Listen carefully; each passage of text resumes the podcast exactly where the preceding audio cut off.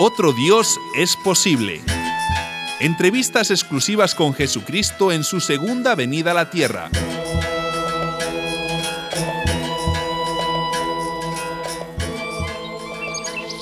Aquí, en Nazaret, reiniciamos nuestra entrevista con Jesucristo sobre el delicado tema del aborto. Vayamos a preguntas directas, precisas. Empecemos definiendo su posición. Usted, Jesucristo, ¿está a favor del aborto? Yo estoy a favor de la vida. Bueno, lo que quiero decir es que si usted aceptaría que en algunos casos... Raquel, Dios nos regaló dos tesoros, la vida y la libertad. Somos libres para decidir nuestras vidas. Pero respetando las leyes de Dios que dicen no matar. ¿Querrá alguna mujer eliminar el fruto de sus entrañas? ¿Se alegrará por abortar? Yo pienso que, que, si una mujer decide hacerlo, será por una razón muy grave. Pero, pero tan grave como para eliminar una vida. Escucha, Raquel. Dios quiere que tengamos vida, pero vida en abundancia. Ah, no, no lo entiendo. ¿Podría explicarse mejor? Es que vivir no es solo venir a este mundo y respirar el aire. Vivir es poder crecer en una familia que te quiere, alimentarse bien, estar sano, poder estudiar. Esa vida en abundancia de la que usted habla es lo que nosotros llamamos hoy calidad de vida. Eso, Raquel, eso. Pero dime tú, ¿qué vida le espera a un niño que va a nacer malogrado? Pues... Y a los hijos que quedarán huérfanos y la madre va a morir en el parto. ¿Ah? Sí, pero... ¿Y una niña forzada?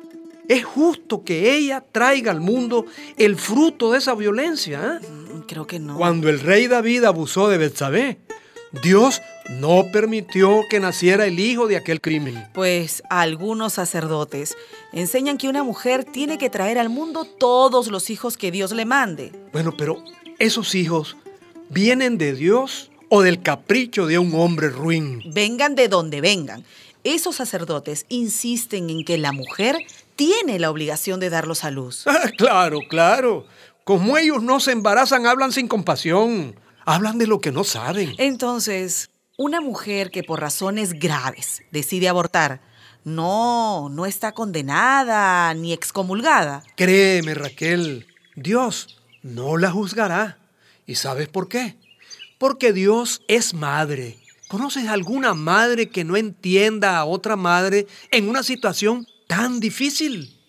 Insisto, diciendo eso, ¿no está usted desconociendo el quinto mandamiento que ordena no matar? Es que no es lo mismo cortar un árbol que dejar de regar una semilla. Dios no nos manda convertir toda semilla en árbol. Pues todavía en algunos países las mujeres que abortan son penalizadas. Ajá. Van a la cárcel ¿Eh? acusadas de asesinas. Hipócritas. Son ellos los que matan cuando hacen guerras, cuando oprimen a los pobres. Si tanto defienden la vida, ¿por qué no castigan a los hombres cuando abortan? Ah, se refiere a los médicos que hacen abortos. No, no, no, no, no, no. Me refiero a los hombres que no cuidan la vida. ¿Cómo es eso? En mi tiempo y en todos los tiempos han sido muchísimas, como las arenas del mar, las mujeres que se han visto obligadas a criar a sus hijos y a sus hijas solas, sin apoyo de ningún hombre. ¿Dónde estaban los padres de esas criaturas? ¿Ah? Engendraron hijos y no les dieron ni el nombre ni el pan. Ah, la irresponsabilidad paterna. En verdad te digo, Raquel, el hombre que embaraza a una mujer y la abandona está cometiendo aborto. Los hombres que fuerzan a las mujeres, los que desatienden a sus hijos, esos son los que ofenden a Dios. Esos son los que abortan. De eso no hablé en mi tiempo, de eso hablo ahora, ya que me das la oportunidad. Entonces, aborto masculino, la otra cara de la moneda en este polémico tema. ¿Cuántas mujeres deciden interrumpir embarazos por culpa de los hombres? Aborto masculino, un concepto nuevo, un desafío ético. Para emisoras latinas, Raquel Pérez, Nazaret.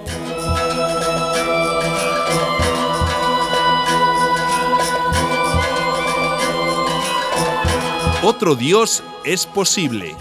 Entrevistas exclusivas con Jesucristo en su segunda venida a la tierra.